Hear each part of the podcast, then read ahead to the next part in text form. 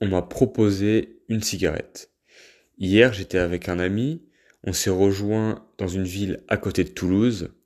Vu qu'on est commercial tous les deux, on s'est appelé, on s'est dit ah bah tiens, t'es proche de moi, viens on mange ensemble. Donc, on a décidé de prendre à manger à emporter vu qu'il faisait beau et d'aller se poser dans un parc. Une fois qu'on était posé sur un banc, au bord d'un parc magnifique, avec une source d'eau, vraiment un cadre super, on a consommé notre repas, et à la fin du repas, mon ami me tend une clope en me disant Est-ce que t'en veux une? Je vais pas te mentir, même si ça fait des années que j'ai arrêté, clairement, pendant une fraction de seconde, je me suis dit Allez, juste une, c'est rien. Et c'est tout à fait normal. Je me suis pas, je n'ai pas paniqué par rapport à ça, mais j'ai refusé la proposition. Alors tu vas me dire, ouais, mais comment t'as fait? Parce que moi, c'est compliqué, on m'en propose souvent, et souvent je craque.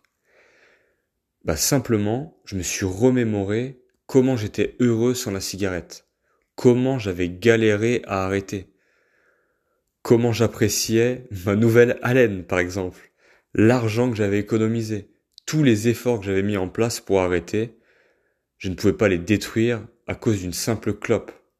Donc, une fois que j'ai fait tout ça, donc dans ma tête, j'ai refusé sa proposition. De manière très polie, j'ai dit je te remercie, mais ça ira, je, vais, refuser.